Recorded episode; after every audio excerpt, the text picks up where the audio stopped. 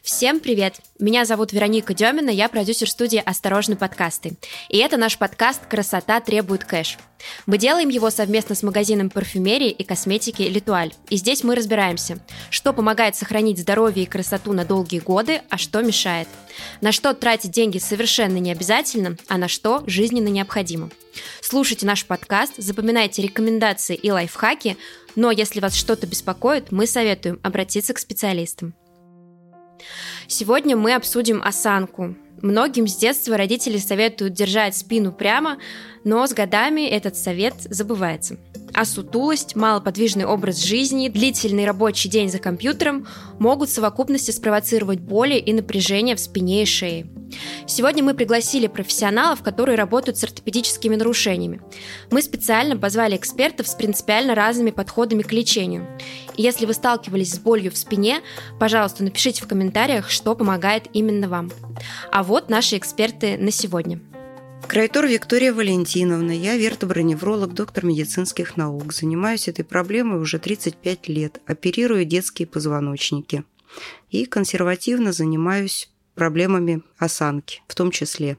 Меня зовут Дмитрий Горковский, я врач лечебной физкультуры и спортивной медицины, а по второй специальности я врач-остеопат.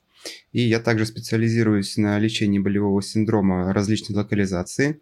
И вторая моя сфера интересов и профессиональных, и чисто человеческих – это э, деформации позвоночника. Я занимаюсь лечением сколиозов и продолжаю изучать это непростое заболевание. Сегодня мы пригласили таких экспертов, которые лечат, ну, будем говорить честно, очень серьезные заболевания позвоночника. Но наша задача на сегодня разобраться, как же все-таки предотвратить такие заболевания, если это в наших силах и в наших руках. Давайте обсудим, какие могут быть скрытые сигналы организма, когда с нашим позвоночником что-то не так, но мы пока этого, допустим, еще не поняли. Я знаю, что может кружиться голова, например, может быть проблемы с дыханием какие-то. Расскажите, какие вот есть такие распространенные симптомы? Ну, до того, как у вас уже появились проблемы с позвоночником, наверное, самый распространенный симптом – это нарушение осанки. То есть, если мы смотрим на человека и видим, что у него одно плечо выше другого, юбка сидит криво, ну, допустим, да, голова вперед вытянута, сутулость имеется. Это уже первые сигналы о том, что проблемы с позвоночником как минимум начнутся. А головокружение – это не обязательно заболевание позвоночника. Но это может быть все что угодно, да? Конечно. Ну, давайте вот поговорим о старом и новом взгляде да, на эту проблему. Раньше врачи ЛФК, а ныне э, менее активно этим занимаются врачи ЛФК, и все чаще этим начинают заниматься даже тренеры фитнес. Мы говорили о том, что неправильные позиции, неправильные стереотипы движения всегда будут приводить э, к каким-то патологическим состояниям. Разговоры эти продолжались до 2011 года, и тогда э, в США врач спортивной медицины провел интересное исследование. Он разделил э, испытуемых на три категории. Первая категория была люди с нормальным типом осанки. Вторая категория была люди с плоским типом осанки. Это когда физиологические изгибы уплощены. То есть у нас, давайте для наших слушателей я объясню, у нас в позвоночнике есть так называемые физиологические изгибы. В шее это лордоз, то есть изгиб вперед. А в грудном отделе это кифоз. Вы знаете, что у нас немножко назад смещена спина в грудном отделе. Это называется кифоз. А в пояснице это лордоз, то есть опять прогиб вот этот красивый вперед. И крестцово-копчиковый кифоз. То есть у нас четыре физиологических изгиба, но нас будут интересовать три три, которые, собственно, занимают более высокие регионы позвоночника. И э, вот были люди с нормальными изгибами, с плоскими изгибами, и с усиленными изгибами. Называется кругло-вогнутый тип осанки. Его интересовала тема а, боль в нижней части спины. Это называется хроническая неспецифическая боль внизу спины нынче. И он а, стал оценивать, в каком процентном соотношении эта боль присутствует вот у набранных а, категорий пациентов. И выяснил, что частота встречаемости боли у них примерно одинакова. После чего он сделал заключение, что боль – это многофакторная история, и мы не всегда можем ориентироваться только на тип осанки. Однако ортопедия, конечно, нам говорит о том, вот здесь я с коллегой соглашусь, что изменение баланса, у нас в медицине есть такие понятия, как постуральный баланс, Он бывает сагитальный, то есть изменение положения тела в передне-заднем направлении, и фронтальный, отклонение влево-вправо. И вот когда баланс нарушен, конечно, будут регионы перегружаться, и с возрастом это будет приводить к каким-то более значимым дегенеративным изменениям. А, ну, а остеопаты, они, конечно, не артрозы третьей-четвертой степени лечат, а работают с функциональными состояниями, когда мы говорим о каких-то мышечных дисбалансах и болевом синдроме со стороны мышц и нервной системы.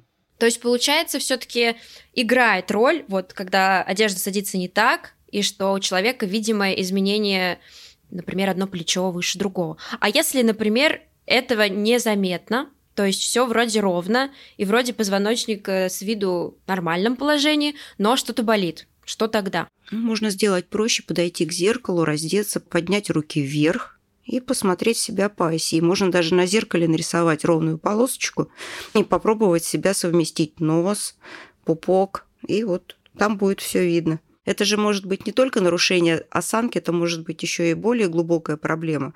То есть, ну, допустим, нарушение положения стоп, плоскостопие, например, вальгус, там, варус. Это когда ходят внутрь и снаружи. Да, это тоже влияет на осанку, на положение тела. Одна нога короче, другая длиннее тоже. А есть ли какие-то данные по, не знаю, по миру, по стране, которые показывают, сколько процентов людей страдают от каких-то, может быть, даже незначительных э, отклонений от нормы в плане позвоночника? Каждый первый. То есть у каждого есть какие-то незначительные отклонения? Конечно. Мы все пользуемся своим телом, мы все сидим. Многие сидят нога на ногу, например. Я сейчас сижу. Да, многие сутулятся, кто-то любит ногу под попу положить. Мы сейчас все сидим в гаджетах. Посмотрите в телефонах, когда сидят. Где у вас голова в это время? Это отдельная тема вообще для разговора. Я бы у вас спросила бы отдельно про шею и телефон.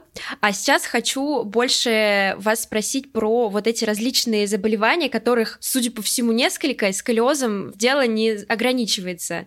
Давайте перечислим какие-то самые главные, самые обширные заболевания, если это можно так сказать, нарушения, которые вот сейчас в современности встречаются у людей. Сколиозы различаются на четыре степени. Да? Первое это небольшое нарушение, небольшое отклонение, которое корректируется положением тела и положением мышечного корсета, ну его тонусом, балансом. Вторая степень – это когда уже идут деструктивные изменения в связках, Третья степень – это когда уже не только мышечные, но и костные поражения, да? ну, когда замыкательные пластины позвоночника уже нарушены. И четвертое – это грубые нарушения положения позвоночника, которые требуют уже, ну, если есть такая возможность, то оперативного вмешательства. Ну, собственно, если это подросток, то есть ребенок или подросток, то есть я занимаюсь только, оперирую только до 17 лет детей – вот тогда мы ставим металлоконструкции, если невозможно консервативное лечение.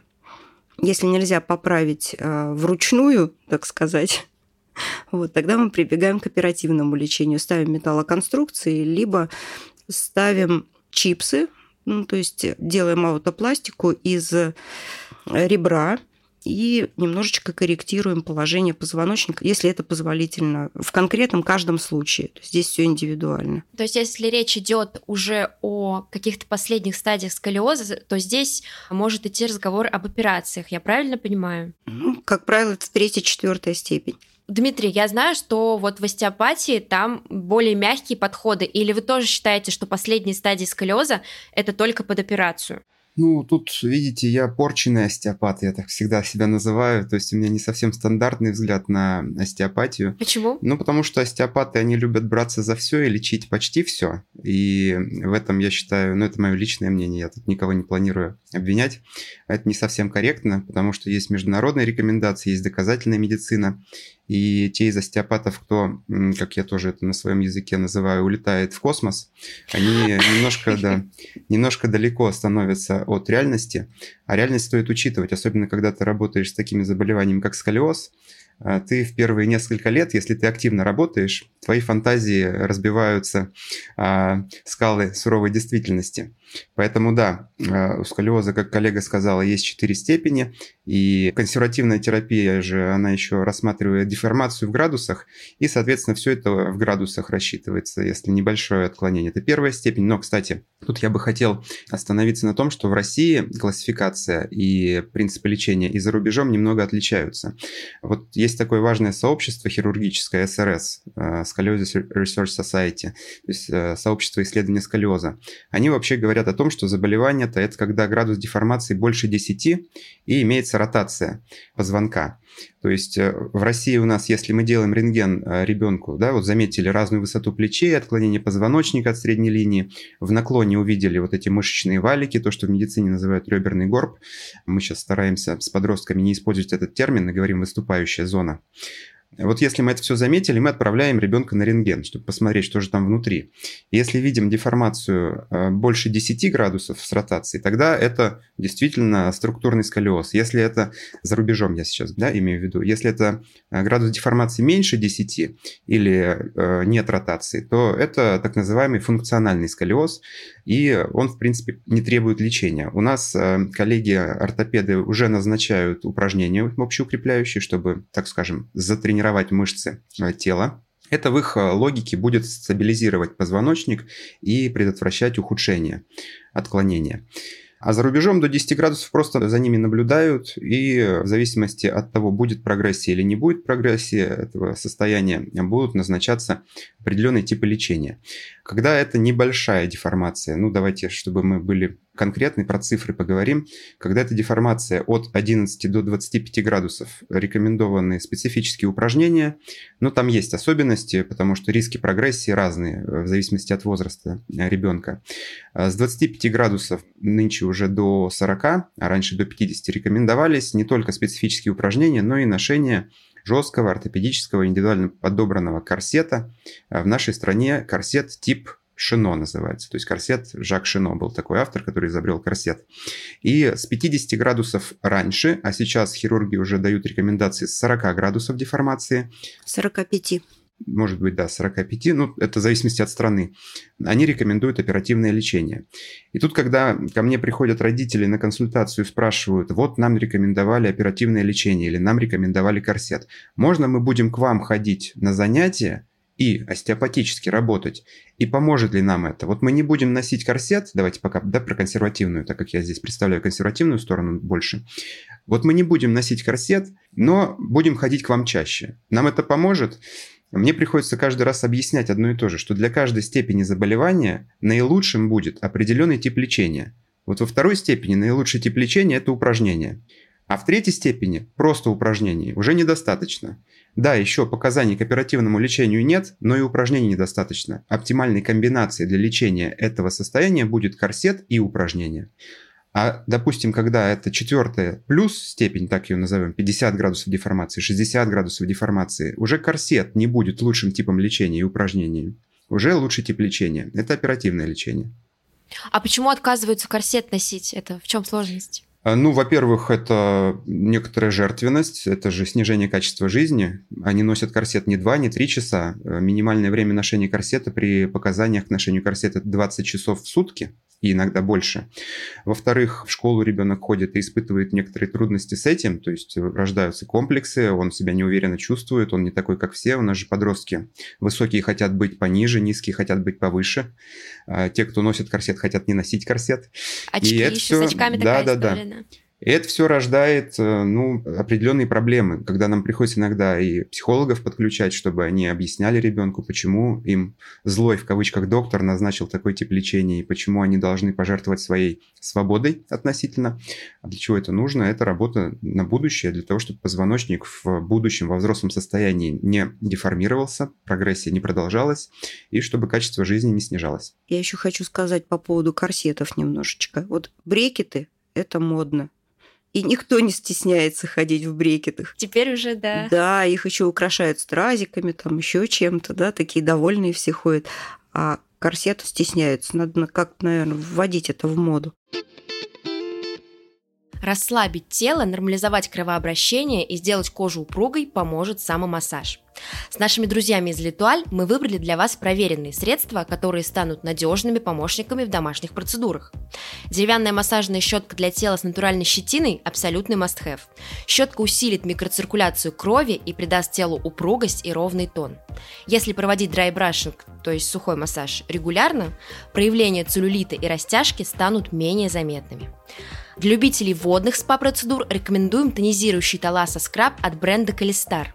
Морская соль в составе средства способствует отшелушиванию мертвых клеток, а экстракт можжевельника выводит токсины и тонизирует. Ищите средства эксклюзивно в Литуаль, а по промокоду Ксения получите дополнительную скидку 10%. Ссылки на продукты в описании к выпуску. Виктория, а вот расскажите, ведь сколиоз, почему у таких иногда маленьких детей встречаются такие серьезные отклонения от нормы? Сколиоз по наследству передается? По поводу наследственности. Ну, смотрите, генетику никто не отменял, и поэтому предрасположенность к слабым мышцам, к слабым связкам, каким-то процессам в мышцах, да, то есть трофическим процессам, к кровоснабжению, к движению, она присутствует. То есть генетику мы не отменяем. Это первое. Второе. Представьте себе, что у вас в семье все сидят нога на ногу. Так и есть. Поведенческое копирование тоже никто не отменял. И поэтому ребенок изначально будет копировать своих родителей в походке, в том, как он сидит, в том, как он ест, как он сидит за столом, как он пишет, как он держит голову. И это тоже будет влиять на формирование его осанки. То есть это тоже будет приводить к сколиозу. Есть так называемые идиопатические сколиозы. Это когда мы не можем поставить диагноз, то есть непонятно почему. То есть диагноз поставить можем, этиологию не можем выяснить. Да? Здесь тоже ну, какой-то сбой, вероятно, был при зачатии. Может быть, питание тоже мешать развитию правильному. Да? То есть если родители вегетарианцы будут растить своего ребенка на этой же системе, то ребенок не будет получать должных строительных материалов, да, ну, то есть белков, коллагенов, жиров, то есть то, что будет помогать правильно формировать мышечный корсет, это тоже будет влиять на его осанку, на формирование его осанки. В общем, родители, подавайте хороший пример своим детям. Это правильно. Травмы могут тоже послужить. Ну, допустим, ребенок начал кататься на коньках, несколько раз хлопнулся на попу. Мы имеем травму, которую не лечили, да, а потом она может сказаться. Мы подбираем неправильную обувь своим детям. То есть ребенок ходит, заваливает ногу вовнутрь, соответственно, колено ушло, таз ушел, ну и отсюда тоже формирование неправильной осанки. Про сколиоз можно говорить долго, это я точно знаю, но хотелось бы от детей перейти все-таки ко взрослым, и мы уже с вами затронули тему компьютерной шеи, так называемой, которую еще зовут э, в народе вдовий горб, и как только не называют. Я бы добавила телефонная шея, я всегда себя ругаю за это, за состояние шеи, когда мы ее вытягиваем немного вперед и вниз, смотрим в телефон, и я всегда себя уже сейчас ругаю за это и как-то пытаюсь обратно в нормальное положение вернуться. Давайте обсудим, чем чревато вот эта так называемая компьютерная шея и как выглядит профилактика этого вдовьего горба или так называемой холки. Ну, вдовий горб это не совсем костная да, деструкция, это скорее жировое отложение. Но я слышала, что она как раз и копится, это жировое отложение, когда мы вперед выдвигаем шею, нет? Вовсе не обязательно. То есть он просто так может появиться? Вы можете голову запрокинуть назад и при этом плечи поставить вперед сутулости. Тоже будет у вас так называемый вдовий горб. То есть это отложения жировые. А что значит компьютерная шея? То есть когда мы вниз и вперед вытягиваем шею? Это нарушение нормального лордоза э, шейного отдела, то есть нормального изгиба. Угу. Чем это может грозить? Если мы постоянно вот делаем голову вперед и на бок, это будет ну, чаще всего э, зажаты позвоночные артерии, правая, левая. Если у вас нарушен кровоток, что у вас будет? Я могу предположить, что будет боль и головокружение. будут возникать какие-то симптомы. Текстовая шея... Текстовая? Да, текстовая шея – это современный термин. Вот не компьютерная и не телефон, а текстовая шея. Раньше это называлось шея чтеца. Ну и совсем старое название, да, это вдовий горбик или горбик богатой Ой, вдовы. Как много разных так описывал. Вариантов. Не знаю, почему богатый. да, это все разные варианты. Но, в общем, официально это текстовая шея. Действительно, когда мы не держим правильную позицию шейного отдела и всего плечелопаточного комплекса в пространстве во время длительного сидения, у нас голова уходит вперед. Что там происходит в позвонках? В позвонках в верхней шейном отделе происходит разгибание, потому что голова немножечко запрокидывается назад, а в нижней шейном отделе происходит сгибание. И вот эти жировые отложения, -то, если мы сейчас немножко уйдем от текстовых э, шей и просто поговорим про вот эту холку, которая так беспокоит многих женщин, она формируется прежде всего из-за недостаточной подвижности этого региона. То есть у нас жировые отложения возникают в тех местах, где мягкие ткани, как следствие, а кости и суставы, как первопричина, недостаточно подвижны. И копится это все годами. Просто в определенный момент это начинает беспокоить э, пациента. Он начинает на это обращать внимание и в некоторых случаях гипертрофирует эту проблему. То есть, когда ко мне приходят и спрашивают, а что нужно делать, приходится расстраивать и объяснять, что нужно было делать давным-давно. Сейчас мы будем следствие устранять, а первопричину там уже непонятно, получится ли улучшить подвижность позвонков вот в этом шейно-грудном переходе, и получится ли привычку изменить, потому что у современного человека самая сложная задача – это изменить привычку. Пойти к остеопату поработать можно. Упражнения обычно я назначаю после приема, их тоже можно, если хорошая мотивация поделать. А вот привычку изменить – это самое сложное. Вот возьмем меня. Я, правда, всегда сижу в телефоне, потому что там моя работа. И за компьютером тоже вторую половину своей жизни, когда не в телефоне. Это не изменится. Ну, честно, это не изменится. Но я хочу, чтобы все-таки меня не беспокоила шея там в ближайшие несколько лет. Вот что бы вы посоветовали таким людям, как я, которые точно не перестанут смотреть телефон и компьютер, но очень сильно хотят, чтобы шея болела и никакого вдовьего горба, не дай бог, там не возникло? Смотрите, э, примерно любой сегмент опорно-двигательного аппарата живет по одинаковым правилам потому что физиологию никто и анатомию не отменял, это базовые принципы. И когда у нас есть мышечный дисбаланс, когда одни мышцы укорочены, а другие растянуты и напряжены, я подчеркну при этом, когда у нас голова с шеей уходит вперед, у нас некоторые мышцы находятся в хроническом укорочении, и слабеют в этом положении, а другие в растянутом положении пытаются удерживать эту позицию. И сначала начнет страдать мышечный аппарат. Это так называемые ишемические боли, когда человек хочет помять себе шейку сзади, угу. подвигать головой, покрутить плечами. А почему он это делает? Чтобы нагнать кровь к мышцам, потому что мышца начинает, как они говорят, затекать и болеть.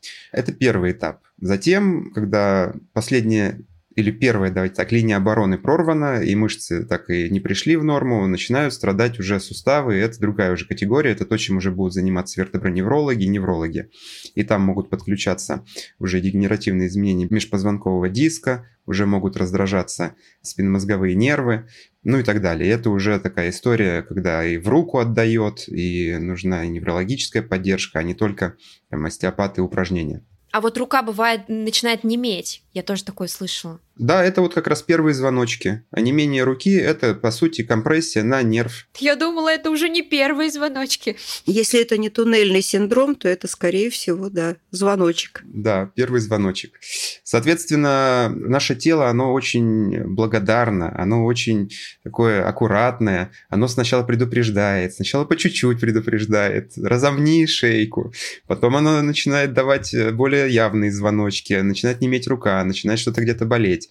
Но мы не, не обучены, у нас вот в этом смысле культуры, я считаю, нет. Мы не обучены прислушиваться к этим звоночкам, и из-за низкой образованности в сфере медицины у населения мы это списываем все, да, поболит и пройдет. Ну, усталость. Да, и вот здесь вот кроется вся соль, вся соль работы врачей. В России просто есть два заболевания. Одни не лечатся, а другие сами проходят. Да-да-да. Вы сказали, что рука, когда не имеет, это второй звоночек, а последний звоночек это какой? Когда боль возникает уже в руке, но это условно же, условные звоночки, да? То есть это просто разные проявления центральной нервной системы на воздействие. Японцы молодцы в этом плане. Они совершенно замечательно придумали вешать на шею подставочку, которая вперед так выдвигается, и сюда ставится телефон. Телефон находится перед глазами, и нет необходимости наклонять голову. А я не видела таких подставок, интересно. А, они на шею вешаются? На шею тогда вешаются, и там подставочка такая. Можно посмотреть, в интернете есть такие. Интересно. Можно я вернусь э, к вашему вопросу, что вот вам делать конкретно? Ну, во-первых, эргономика. Эргономика и привычки – это то, что всегда работает на перспективу. То есть в вашем случае нужно найти какие-то позиции, когда голова не будет слишком сильно уходить вперед и вниз. Соответственно, телефон мы не держим на коленях, телефон мы держим перед глазами, как коллега сказала. Если у вас нет подставочки японской, да, то ставьте свою руку, а, как, знаете, вот когда руки крест-накрест кладут, угу. а мы одну руку кладем как бы крест-накрест, а локоть ставим на ладони, тогда рука оказывается перед э, глазами, ну или, по крайней мере, выше, чем на коленях. Ну да, повыше. И это будет уже уменьшать сгибание шейного отдела и уменьшать э, негативные проявления. А, ну и, естественно, профилактические упражнения. То есть, если у вас мышцы какие-то постоянно укороченные, какие-то растянутые держат в напряженно растянутом таком положении, нужно делать какие-то минимальные упражнения в течение дня, которые будут этот мышечный дисбаланс восстанавливать и компенсировать вашу негативную позицию. Можно завести себе привычку раз в час вставать, поднимать плечи вверх, назад и вниз. Ну, так раз пять прокручивать хотя бы. Это уже может облегчить историю, да? Да, это разгружать будет спину.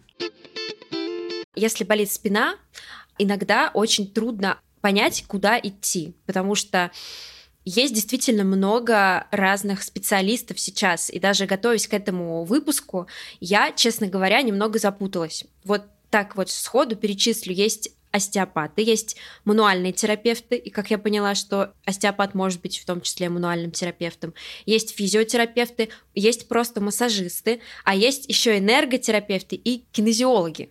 Как правильно выбрать специалиста? Энерготерапевт или эрготерапевт? А есть и те, и те. Мне кажется, есть и те, и другие, если честно.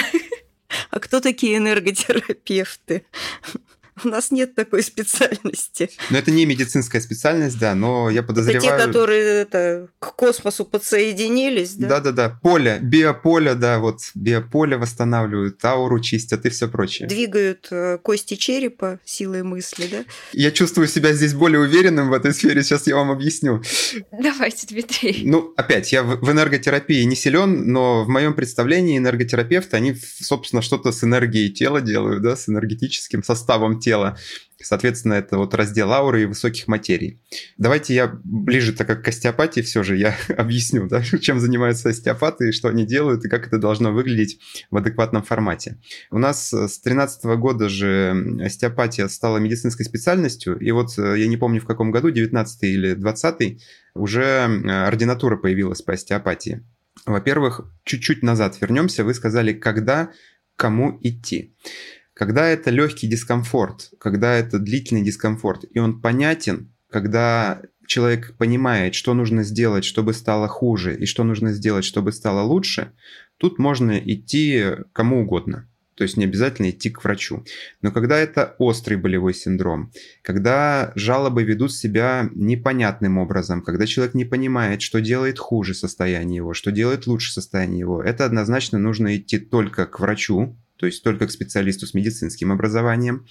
И у нас в стране более старое поколение остеопатов, у них всегда есть первая специальность.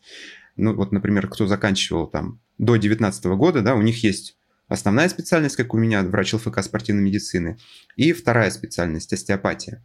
И когда мы учимся в институте остеопатии, после двух лет обучения мы получаем сертификат мануального терапевта, поэтому вы правильно сказали, что остеопат может одновременно быть мануальным терапевтом. А еще через полтора года мы получаем второй сертификат, сертификат остеопата.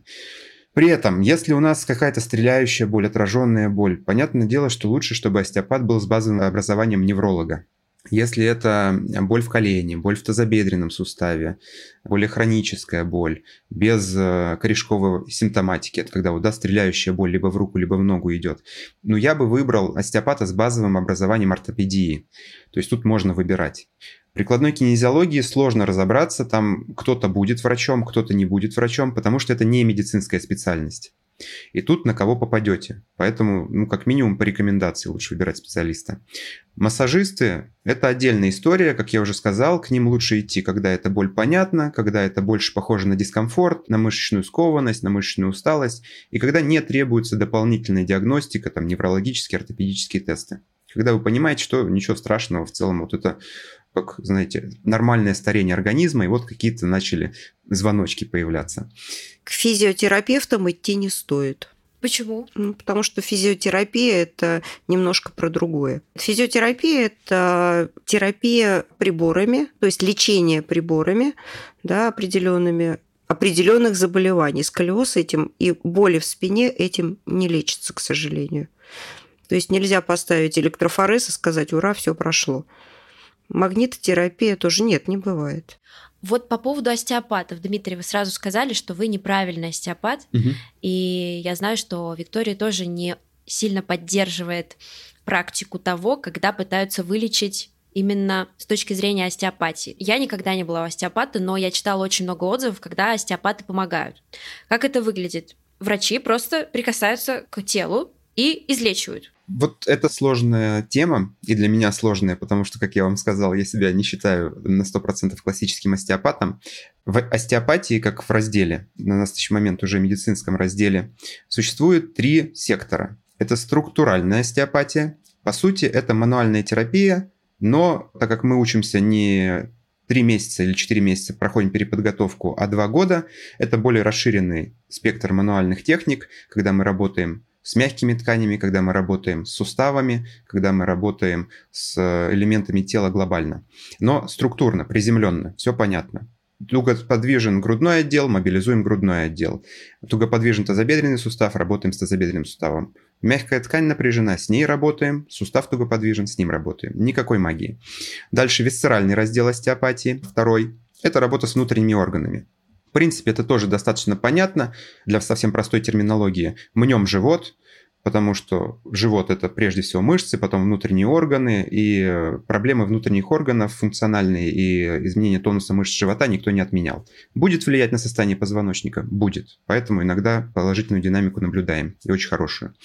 А вот третий раздел – это как раз тот, э, к которому у большинства врачей и доказательной медицины есть вопросы. Это крайне сакральный сектор, фасциальные манипуляции, крайне сакральные остеопатия. Это как раз то, что коллега назвала подержать за голову, и потом, значит, что-то должно произойти. Это как раз движение костей черепа, потому что в остеопатии многие специалисты продолжают верить, что кости черепа продолжают двигаться и после 7 лет. Но... Куда они продолжают двигаться? Да, у нас же, когда человек рождается, у него нету полного слияния костей черепа, у нас там роднички, да, швы черепа, и, э, собственно, эти соединения черепа, они подвижны. И с возрастом они по очереди, условно по очереди, начинают срастаться, то есть фиксироваться, и подвижность там начинает исчезать. Но вот э, крайне сакральный раздел остеопатии, он говорит о том, что микроподвижность все же сохраняется, и мы можем э, с этим работать и восстанавливать эту подвижность. И тут вот я становлюсь неправильным остеопатом, который, во-первых, так и не почувствовал этот крайне сакральный ритм, так и не научился проверять подвижность костей черепа, и в своей практике это не применяю.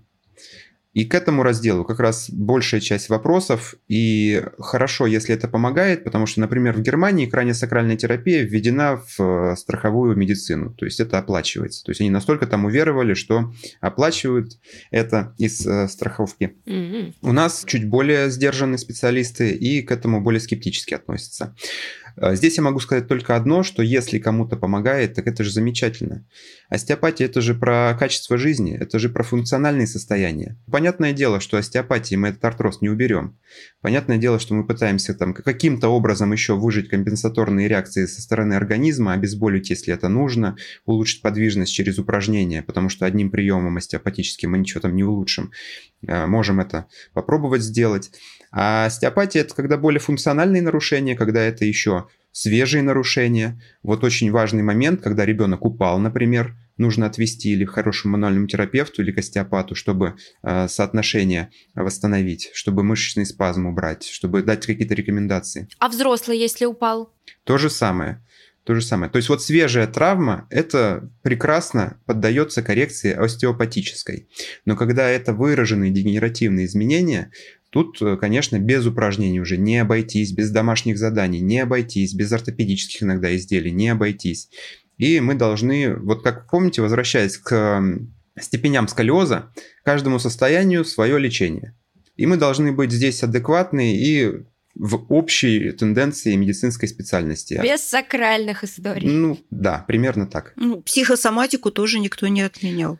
Да, сейчас уже много проблем именно от центральной сенситизации. Центральная сенситизация – это когда из-за хронического стресса, из-за других факторов центральная нервная система может провоцировать боль в каком-то регионе тела.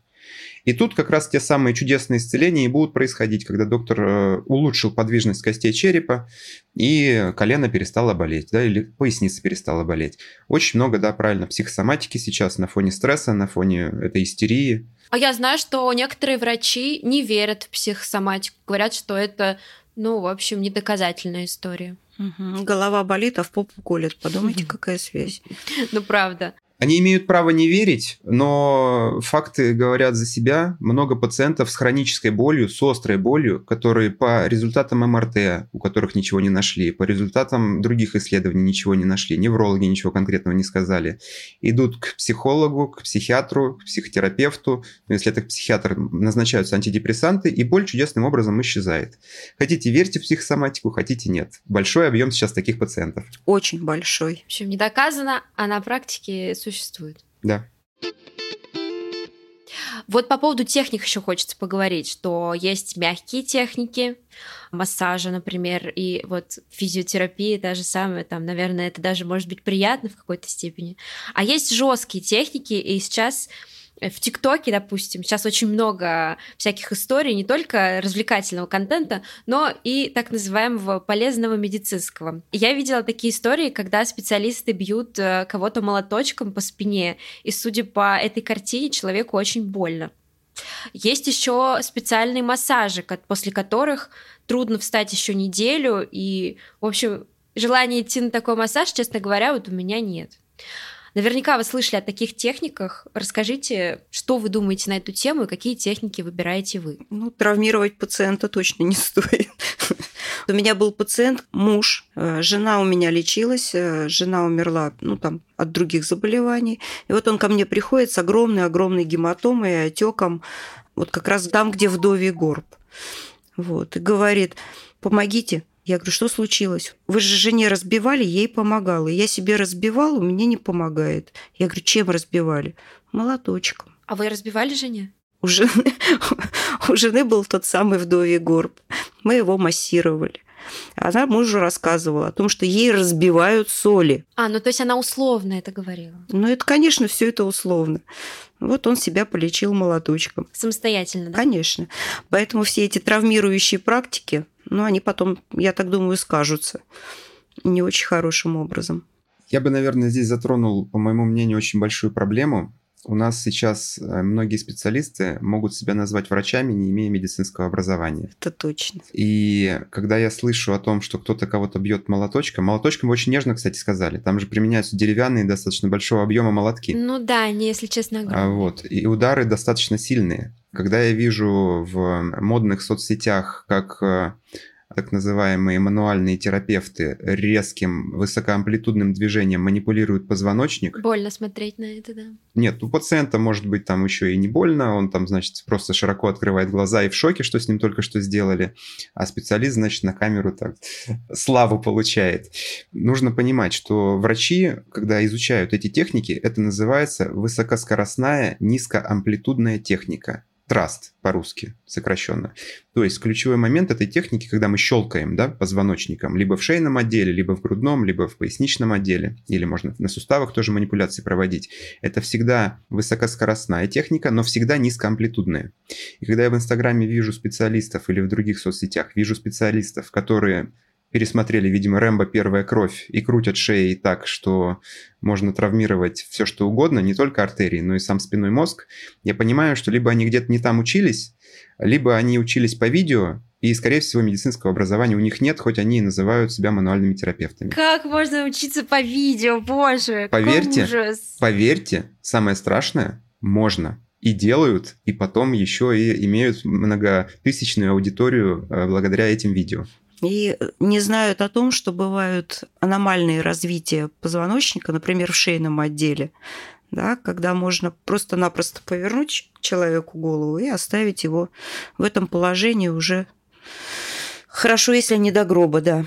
Много может быть осложнений, и крепко спят те, кто мало знают. И именно они так и крутят шеями, так и стучат молоточками. У меня, кстати, тоже был пациент после вот мастера Костоправа, они себя Костоправами вроде называют, когда молотком ему стучали. И перелом остистого отростка. Ну, то есть просто сломал часть позвонка. Слушайте, мне кажется, после такого вообще есть шанс, что человек ходить перестанет. Ну, если сильно постараться. Это к разговору о низкой образованности прежде всего населения. То есть э, человек, когда идет к такому специалисту, он же должен понимать, что там происходит. Есть один э, значит, популярный специалист, к нему в кабинет, когда заходит, у него стены, значит, обиты э, звукоизолирующей тканью. Ну, понятно, что там, скорее всего, да, скорее всего, будет да, что-то происходить такое, после чего люди кричат. Ну, надо подумать, ты, ты куда пришел и зачем, и, и нужно ли тебе это. И как вы сказали, а будешь ты ходить неделю после этого или не будешь ты неделю ходить после этого? Ну, люди бывают разные, и стены бывают обиты не только потому, что больно. Ну, понятно. Но, но а там... Потому вот, что что? Там все кричат, там бьют молотком, и все кричат. Поэтому стены, я уверен, там специально обиты. Я не бью молотком, у меня тоже кричат, как в том а. анекдоте. Нет, ну тут принципиальный момент. Вы врач, и вы не бьете молотком, потому что вы понимаете, какие могут быть осложнения. А там, скорее всего, не врач и бьет молотком. Есть еще совершенно замечательное, я видела видео дыба, тракцию за руки, за ноги и растягивают. Ужас. Да, это я тоже видела. А почему, Виктория, у вас э, в кабинете, значит, кричат? То есть массаж, он тоже может быть болезненный? Нет, ну массаж может быть болезненный, конечно. Особенно если там напряжена мышца, которую ты будешь разминать, чтобы ее расслабить. Да, это больно. Потому что ко мне иногда приходят те, которые, укладываясь на кушетку, уже кричат, уже болит. А есть еще дети. Вот они заходят в кабинет, они орут. Ну, потому что страшно. Есть дети, которые вот сначала орут, а потом ложатся и забывают о том, что орать надо. И засыпают. Нет, засыпать нет, мы работаем же. Как, как же? Мы в контакте, мы работаем. Зачем пугать остальных? Поэтому лучше звукоизоляцию, конечно, сделать. В общем, если вам специалист э, предлагает постучать молоточком, и если это не невролог, и если этот молоточек не такой маленький, ну, как знаете, бывает, Неврологический. Неврологический. Если это большой молоток э, деревянный и это больно, наверное, не стоит идти к такому специалисту. Я еще знаю, что в некоторых компаниях сейчас практикуют такую историю работу стоя. Даже в некоторых офисах специально оборудованные уголочки для этого созданы. Как вы думаете, это помогает? Ну, смена позиции, конечно, будет помогать. Но если он будет всю дорогу стоять, то, наверное, спина будет ровно так же мышцы затекать. Но целый день не простоишь, конечно. Э, я бы хотел здесь, кстати, поговорить о страшилках неправильного сидения у взрослых когда нам говорят, что ну, есть вот э, золотая позиция, в которой нужно находиться перед компьютером, и есть неправильные позиции, в которых нельзя находиться перед компьютером. И тут важно понимать, что если вы 8 часов просидите в идеальном положении, у вас будут ровно те же проблемы, что у человека, который 8 часов просидел в неправильном положении. Потому что сейчас современные исследования показывают, что правильных и неправильных позиций нет, есть э, дозировка, неправильная дозировка.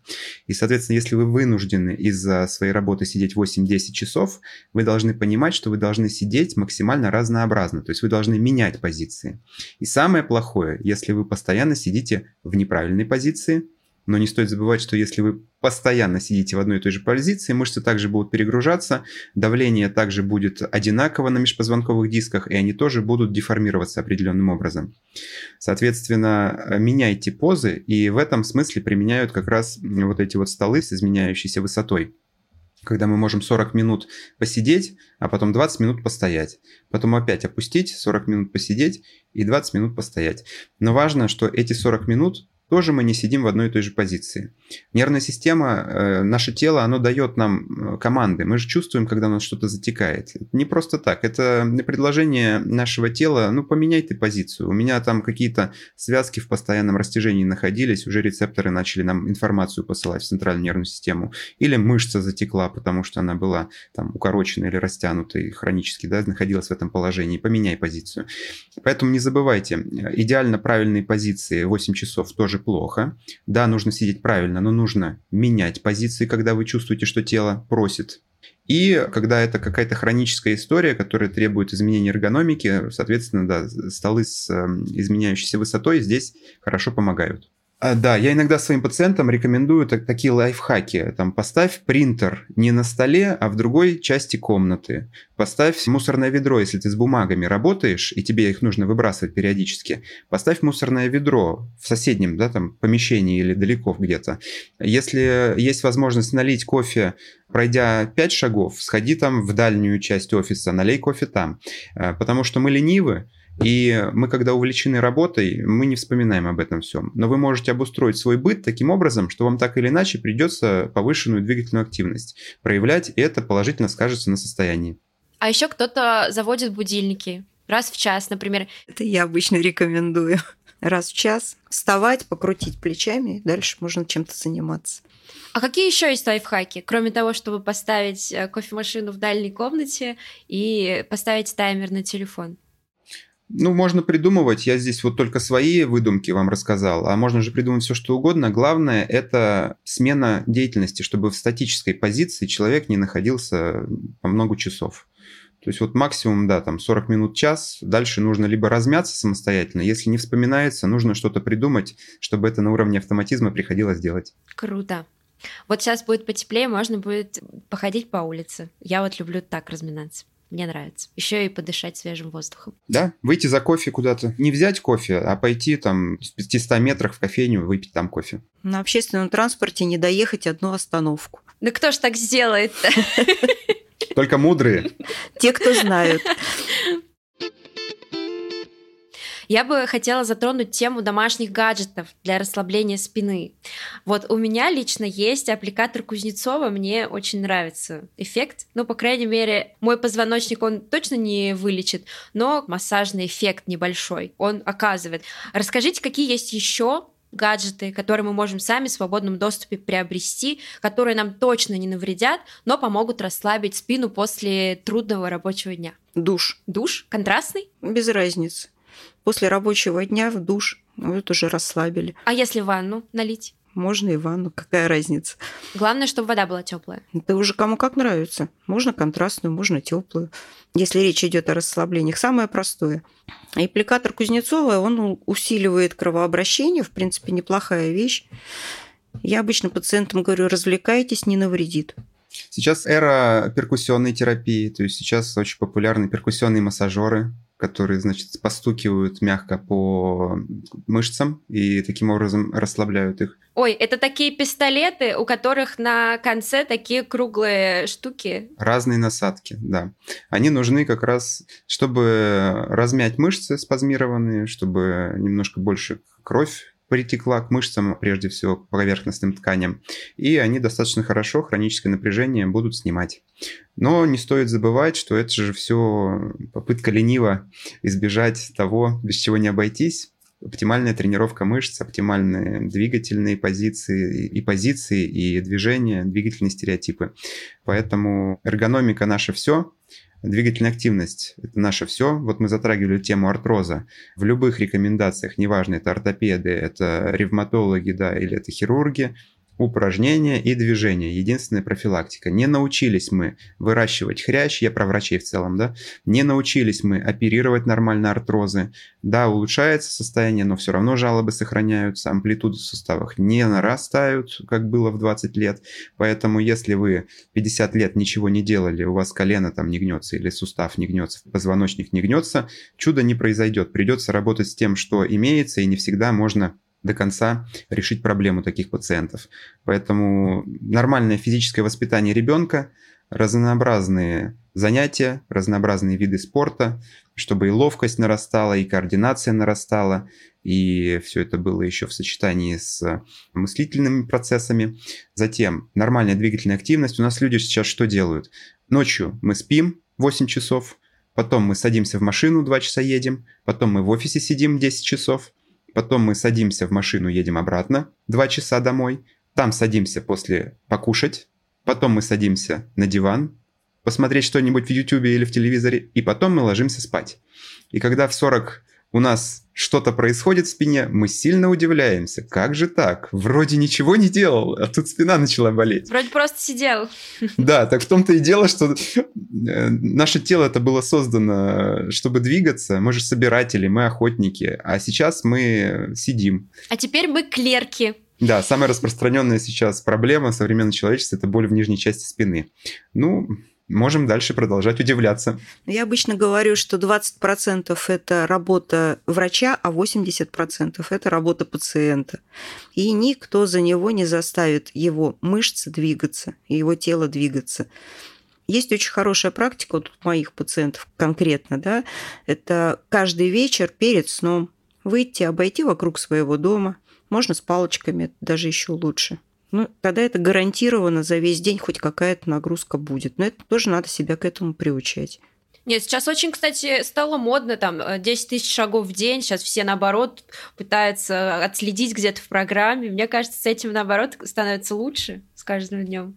Все зависит от категорий. Действительно, категория молодых взрослых сейчас э, уже их нельзя обвинить в необразованности в сфере медицины. Они действительно интересуются, они читают. В этом есть тоже свои побочные явления, потому что доктор Google иногда такое напишет, что приходится потом объяснять пациенту, что все у него хорошо. О, да. Действительно, двигательная активность растет, пытаются повышать качество жизни в правильном формате.